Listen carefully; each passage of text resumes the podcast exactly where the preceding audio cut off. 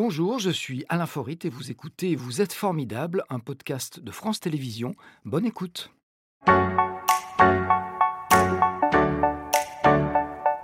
Virginie Guastella, bonjour. bonjour. Installez-vous, je vous en prie.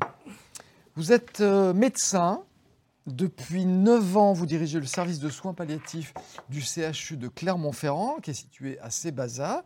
Euh, votre spécialité on, va, spécialité, on va dire, est considérée comme un petit peu à part euh, dans le monde médical parce qu'elle ne consiste pas à guérir les gens, mais à leur donner l'opportunité de vivre le mieux possible euh, jusqu'au bout de leur maladie. On va voir avec vous en quoi consiste cette mission particulière, quels sont les outils dont vous disposez, surtout pourquoi vous avez fait ce choix, parce que c'est un choix. Mais avant, un petit mot de votre parcours avec euh, cette photo d'une ville que vous devez connaître et que vous reconnaissez, c'est... Elle est où la photo? Elle est cachée, c'est Moulin.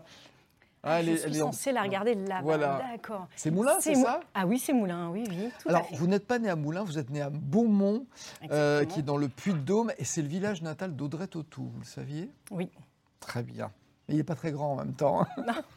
Donc Moulin dans l'Allier, euh, vous avez trouvé votre orientation, il paraît, euh, et c'est là où vous avez fait votre internat de médecine. On a les bonnes infos J'ai fait mon premier semestre euh, d'internat de médecine à Moulins, puisqu'on doit faire des, des, semestres en périphérique, en centrale. Et c'est le premier semestre, et c'est euh, des rencontres. Et les rencontres ne sont pas toujours anodines, et euh, notamment la rencontre avec un, un médecin qui se reconnaîtra peut-être, hein, qui fait de la médecine de la douleur. Ça s'appelle l'algologie, euh, et ça a été un peu une révélation, parce que non seulement euh, ça a été vraiment quelque chose qui... Ça a fait tilt, puisque c'est vraiment la prise en charge globale de l'individu. Et j'étais euh, dans un service où, alors non seulement il y avait de la gestion de la douleur, mais il y avait également de la gestion de patients en situation palliative, hein, de maladies graves et évolutives.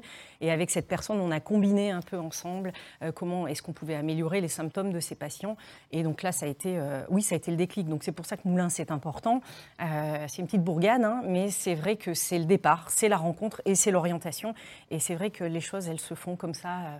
C'est là qu'est née la vocation, on peut le dire. On peut parler de vocation, en l'occurrence. Bah, il y a vraiment eu euh, cette prise de conscience euh, qu'il était nécessaire que je puisse prendre le temps avec mes patients. Il y a aussi cette notion de temps euh, qui, hélas, n'est pas possible partout, d'où cette orientation aussi vers l'hôpital public, avec cette volonté de, prise en charge globale, puisque la nécessité de pouvoir être satisfait de ce qu'on fait. Quoi. Qu'est-ce que faisaient vos parents dans la vie? Ils travaillaient. Aucun lien avec le, le métier que vous exercez Oui, non, pas des Qu'est-ce que vous vouliez faire quand vous étiez gamine? Qu'est-ce que je voulais faire quand j'étais gamine? Alors, je, dans, dans la famille, il n'y a pas énormément de médecins. J'ai une tata euh, qui est psychiatre. Et c'est vrai que je l'ai beaucoup vue euh, travailler. euh, je disais, elle va à la fac de médecine, elle, et, et elle, ba- et elle bosse. Et moi, en fait, j'adorais les bonbons petite. Donc, je voulais faire fac de boulangerie. Et donc, vous avez fait complètement autre chose avec cette, euh, cette vocation. Au fond de vous, pourquoi ce choix? Pourquoi est-ce que ça fait tilt? Le- pourquoi le choix de la médecine Ouais, palliative? ouais. Alors, à un moment ou à un autre, c'était vraiment euh, mon cœur balance entre la médecine de la douleur et la médecine palliative. Finalement, il y a, il y a quand même des liens très forts, puisqu'il y a cette notion de prise en charge symptomatique. Euh, bah, tout simplement parce que euh, on est sur cette terre pas longtemps. Euh, déjà nous en tant qu'individus, avec cette volonté euh, de rendre service à l'autre euh, et puis d'améliorer cette qualité de vie. Alors déjà, de façon très auto-centrée, ben, cette volonté de faire quelque chose, d'être satisfait de ce qu'on fait et de donner du sens. Je crois que la priorité en allant bosser le matin, c'est de donner du sens à ce qu'on fait. C'est c'est terrible d'aller bosser sans... Donc ça, ce qui fait que je me lève sans aucune... euh, ben, J'ai j'ai tout le temps envie d'y aller bosser. D'ailleurs, je passe beaucoup de temps au travail. Donc ça, euh, donc donner du sens pour soi-même, parce que je pense que c'est essentiel. À partir du moment où on donne du sens, ben, on produit quelque chose je l'espère, euh, de satisfaisant. Et puis, euh, ben, pouvoir donner aussi aux autres. Et euh, là, pour le coup, dans cette discipline, donner du sens à la vie, au temps de vie restant chez ces patients. Alors, quand on parle de soins palliatifs, on pense, je ne sais pas pourquoi, mais tout de suite à la mort. C'est une issue qui n'est pas certaine, forcément, pour tous les gens qui entrent dans un soin palliatif. Alors, je dirais que déjà dans la vie, euh, les certitudes, euh, je ne sais pas si beaucoup de gens ont des certitudes. Moi, j'en ai pas. Hein. J'ai surtout comme certitude l'humilité. Euh, et cette discipline nous l'enseigne tous les jours. Donc, je, dis souvent hein, à des patients, à des familles, que je ne suis pas devant. Donc, cette certitude permet aussi aux patients d'avoir une réserve d'espoir. En l'occurrence, quand on est palliatif, on ne peut pas guérir, hein, comme vous l'avez très bien dit en introduction. Donc quand on ne peut pas guérir d'une maladie, on a forcément un temps de vie euh, qui va être euh, plus court qu'un individu qu'on va pouvoir guérir. Donc on va davantage raisonner sur de la qualité de vie plutôt que de la quantité de vie. En, l'occurrence, on peut être palliatif d'une maladie pendant des années. Et c'est vrai que le gros travers aujourd'hui, peut-être parce que très souvent ont été amalgamés les termes soins palliatifs et fin de vie, Hein, qu'on a aussi trouvé dans les textes de loi. Non, euh, ça peut être euh, des mois, des années. Donc euh, arrêtons cette idée. Finalement, dans la population générale, c'est un gros mot. On ne veut pas l'entendre parce qu'on pense que ce sont uniquement les derniers instants. C'est tout sauf des mouroirs, c'est-à-dire sont des, des endroits où les gens viennent passer peuvent prendre du bon temps. On le verra, on le verra tout à l'heure. Vous exercez à Clermont-Ferrand, donc je l'ai dit. Euh, combien de lits vous sont consacrés justement aux soins palliatifs? L'unité de soins palliatifs de Clermont-Ferrand héberge 14 lits d'hospitalisation. Est-ce que c'est suffisant? Pour une unité de soins palliatifs, oui. À l'échelle de la population, non. Donc, ce qui voudrait dire qu'il faut égrener. Il y euh, d'autres Alors, il y a un plan, hein, le dernier plan triennal euh, sorti à l'automne, qui met en avant le fait qu'il faudrait une unité de soins palliatifs département, ce qui est une très belle chose et on est ravi d'être entendu par les politiques de ce côté-là. En l'occurrence, euh, ce qui pose problème, et c'est une vraie annonce, c'est la démographie médicale. Hein, c'est-à-dire que c'est bien beau de planter des unités de soins palliatifs. En l'occurrence, il faut une formation. Il faut une formation et les personnels qui vont avec. Euh, pour le personnel, mais aussi pour les médecins. Hein. Et la formation initiale et la formation continue aujourd'hui en médecine palliative, c'est un problème. Qui sont les patients qui sont admis dans ces services? Alors, les patients sont des patients de tous âges. En, l'occurrence, là, sur l'unité de soins palliatifs au CHU Clermont-Ferrand, c'est de la population adulte. Mmh. Euh, ce sont des patients avec des maladies graves, euh, évolutives, euh, qui peuvent venir ponctuellement en séjour pour équilibrer des traitements, mais qui peuvent aussi venir pour des séjours terminaux, c'est une réalité aussi, qui peuvent venir aussi pour une spécificité qui s'appelle des séjours de répit. Hein, c'est-à-dire donner l'opportunité temporairement euh, à l'entourage ou aux aidants naturels ou aux auxiliaires de vie euh, de, respirer parce que certains patients, du fait de leur handicap, euh, c'est une vraie lourdeur à domicile. Hein. ça fait que les aidants naturels ne peuvent pas quitter le domicile parce que donc on a une grosse partie d'oncologie, hein, de cancer, et on a également ce qui est maladie neurologique dégénérative, des maladies comme la sclérose en plaques comme la sclérose latérale amyotrophique, dite également maladie de Charcot, ça parlera peut-être à certains. En tout cas, ce sont des maladies extrêmement lourdes et qui, on voit au fil du temps, euh, ont, gagné en, années de vie. Donc c'est une lourdeur. Voilà, et puis il y a également des, insuffisances d'organes, euh, des patients avec des insuffisances respiratoires. Donc ça c'est sur le principe de euh, voilà ce qu'il faut être comme patient pour, pour être admis. quelles sont les conditions pour avoir une place chez vous? Parce qu'on l'a compris, il n'y a pas assez de place en fait. Alors, il n'y a pas assez de place, tout en sachant qu'il faut remettre euh, les choses à, la place, à leur place. Tous les patients ne relèvent pas d'une unité de soins palliatifs. Hein, c'est-à-dire que des patients en situation palliative, il y en a dans tout l'hôpital. C'est pour ça que j'insiste vraiment sur la formation euh, des, étudiants, parce qu'ils vont croiser au décours de leur cursus, dans quel service que ce soit, on peut être en orthopédie, en urologie, aux urgences, il y a des situations palliatives.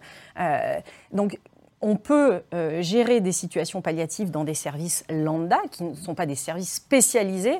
Euh, en l'occurrence, dès qu'une situation va revêtir un caractère complexe, alors la complexité, ça veut tout dire et ça veut rien dire, mais euh, sur le plan symptomatique, avec des symptômes rebelles, des douleurs réfractaires, parfois une complexité sociale aussi. On a des patients de plus en plus jeunes donc il y a une complexité socio-familiale, hein, la, gestion du, groupe familial, euh, toute cette complexité-là.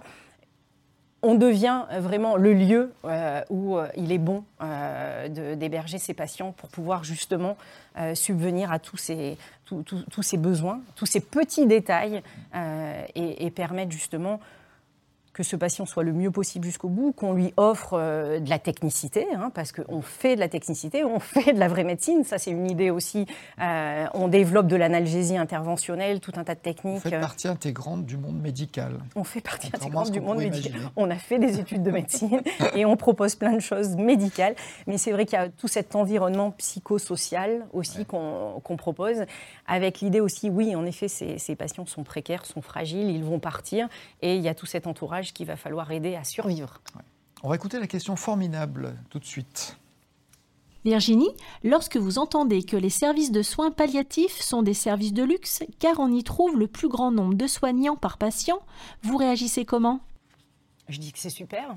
Mais moi, je suis. Je, dis même que. Euh, non, c'est Claire Fourcade qui disait ça, la présidente actuelle de la Société française d'accompagnement et de soins palliatifs, qui disait que c'est de la haute couture la médecine palliative, parce, que c'est la clinique du détail. Donc, euh, on, va, on, va, être toujours dans cette quête du plus. Hein. Euh, beaucoup de gens croient qu'il n'y a plus rien à faire. en fait, c'est tout ce qu'il reste à faire.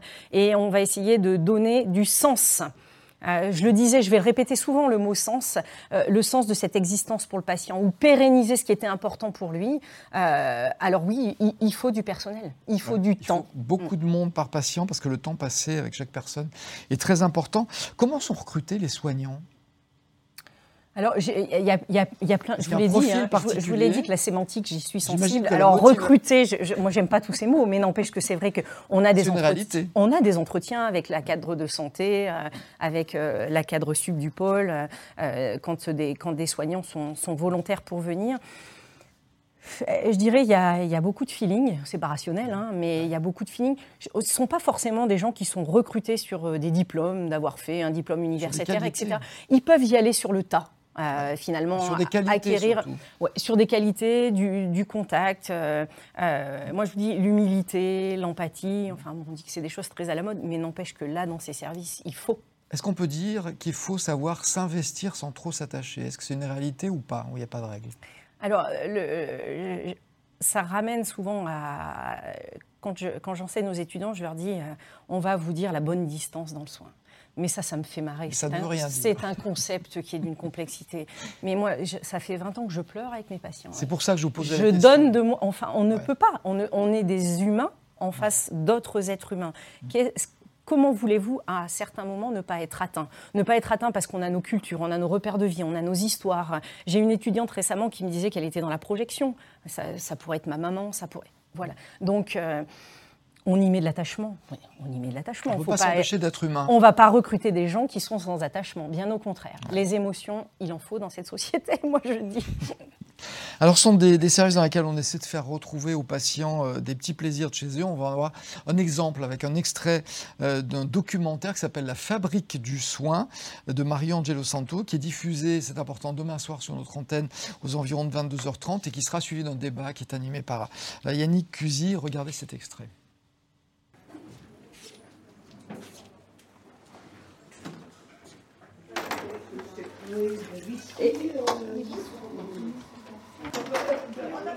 Regardez, et un petit rosé, un petit rosé bien frais. Et voilà, madame. Vous allez vous faire plaisir avec un petit soda, sympa. Parce que, alors il y a du vin aussi, mais. Ah, mais on a rosé, du rosé bien frais avec des glaçons, ben, on vous en servira. Mais non, mais attendez, pourquoi? C'est pas parce qu'on est à l'hôpital que ça doit s'arrêter Ah oui, oui, non, hein? non, non, mais. Euh, D'accord oui, oui, je suis bien. Donc ici, c'est possible aussi. Bon, les prochaines chaleurs, je vous sers le rosé bien frais. Hein. D'accord? Bon, allez, ça marche. À plus tard. Voilà, ça c'est vous. C'est ça aussi être humain. Il y a un bar à vin à l'hôpital. J'ai vu que vous avez lancé un appel en 2016 aux viticulteurs pour vous aider à maintenir euh, ce bar à vin dans un service euh, comme ça. On ne peut pas vivre sans donateur et on ne peut pas vivre sans ces moments qui sont essentiels pour les gens. Oui, alors le, le, bar à vin, ça a été le. C'est un cliché, mais. Mais ça a été le grand boom. Ça a été, euh, ça a été, c'est vrai, un buzz médiatique l'été 2014 hein, qui m'a donné bien des sueurs parce que c'est vrai comment est-ce qu'on peut défendre euh, ça, surtout avec les idées préconçues euh, autour, autour de l'alcool. Moi, j'appelle pas ça, c'est l'alcool bien évidemment, mais c'est le vin à travers cette notion de petit plaisir. Bon, bah, ça nous a propulsé, ça a permis d'avoir des donateurs, des dons pas que autour du vin, mais c'est vrai que quelqu'un qui avait l'habitude de boire un petit verre de vin, mais c'était dans, dans, ses habitudes de vie, moi je dis il faut pérenniser l'existence. C'est pas parce qu'on passe les portes. Alors, bien entendu, c'est les spécificités de l'unité de soins palliatifs. On ne va pas ouvrir euh, un bar dans l'hôpital euh, demain. Et, encore, je pense qu'à partir du moment où les choses sont faites raisonnablement, elles sont pensées, là, elles sont pensées sur, comme je vous disais, les, petits plaisirs, les petites spécificités. En tout cas, médiatisation, grand boom, donateur et ouverture sur plein d'autres plaisirs, parce qu'il n'y a pas que ça. Certains patients n'aiment pas le. Il y a la balnéo, il y a des écrans plats de 50 pouces, il y a la PlayStation, tout ça. Alors, les PlayStation appellent, PlayStation, j'en profite. Ils sont pas encore, mais ben vous Non, il n'y en a pas j'arrive pas à en trouver. voilà, j'ai vu que c'était un projet, je pensais que vous l'aviez réalisé. Non, les PlayStation, c'est pas encore. Un service comme le vôtre ne peut pas vivre sans donateur, c'est quand même fou. Bah, la fabrique du soin film, ce grand corps malade qui est l'hôpital. Hein. D'ailleurs, ça n'a pas été le titre choisi par, par Marion. La fabrique du soin, c'est très joli. Moi, je trouve ça très, très beau. Euh, moi, qui sont très, moi qui suis très attachée au prendre soin, ça m'a parlé. Mais c'est vrai que l'hôpital est un grand corps malade. On se bat pour avoir des moyens. Toute la, toute la journée, c'est cette complexité autour de euh, qu'est-ce qu'on a comme argent pour faire ça, pour faire ça, pour faire ça. Moi, j'ai trouvé des donateurs, donc je suis ravie de pouvoir faire euh, avec ces dons. Mais c'est vrai qu'on fait des choses qu'on ne ferait pas. Parce que moi, je vois pas, euh, je me vois pas les toc-toquer chez monsieur le directeur général pour lui demander du pognon pour euh, installer des, PlayStation, alors qu'on essaie euh, de faire survivre cette, cette, belle machine qui est l'hôpital public. Et, ça, c'est vrai, ça, vrai dans tous les services de soins palliatifs de tous les hôpitaux. Je ne sais pas. Je ne vais pas voir ce qui se passe ailleurs. Euh, en tout cas, je prends ce qu'on me donne. Moi, je suis allé voir, effectivement, il y a forcément des donateurs pour, pour euh, trouver ces, petits plaisirs. On avait plein de choses à, voir avec vous, notamment si, allez, on va voir la photo de, du Chinaillon. Euh, je sais que c'est un endroit qui, qui, vous est cher. c'est dans les Aravis, c'est là où vous avez rencontré votre conjoint l'occasion de dire on peut avoir une vie à côté d'un service comme celui-là, mais c'est pas évident. Il faut avoir une vie à côté. Il faut pour équilibrer les choses. Mais par contre, oui, le Chinaillon, c'est un coup de cœur. C'est un coup de cœur pour la montagne, pour le massif des Aravis. Et puis c'est vrai que ce sont les premières vacances avec mon mari, le papa de mes deux enfants. Euh, et euh, c'est une rencontre. Je vous l'ai dit depuis le début, tout est histoire de rencontre, j'en suis convaincue. Mmh. Et puis la rencontre avec quelqu'un qui me supporte, en fait. Qui, mais parce que je bosse tout le temps qui vit un peu dans le service de soins palliatifs avec vous sans y être euh, non. non, mais par contre, euh, ben, la vie de famille, enfin le soir, les enfants sont couchés tôt, ils sont petits, mais euh, maman, elle est avec l'ordinateur sur les jambes, à côté de papa qui regarde la télé de temps en temps ou qui fait autre chose, mm. mais avec l'ordinateur. Parce que si on veut publier, si on veut faire de la recherche, si on veut. c'est Et donc, ce clin d'œil, c'est le vrai clin d'œil d'avoir aussi trouvé, d'avoir rencontré une personne qui supporte, qui supporte ça. ça. C'était Vous êtes formidable, un podcast de France Télévisions. S'il vous a plu, n'hésitez pas à vous abonner. Vous pouvez également retrouver les replays de l'émission en vidéo sur France.tv.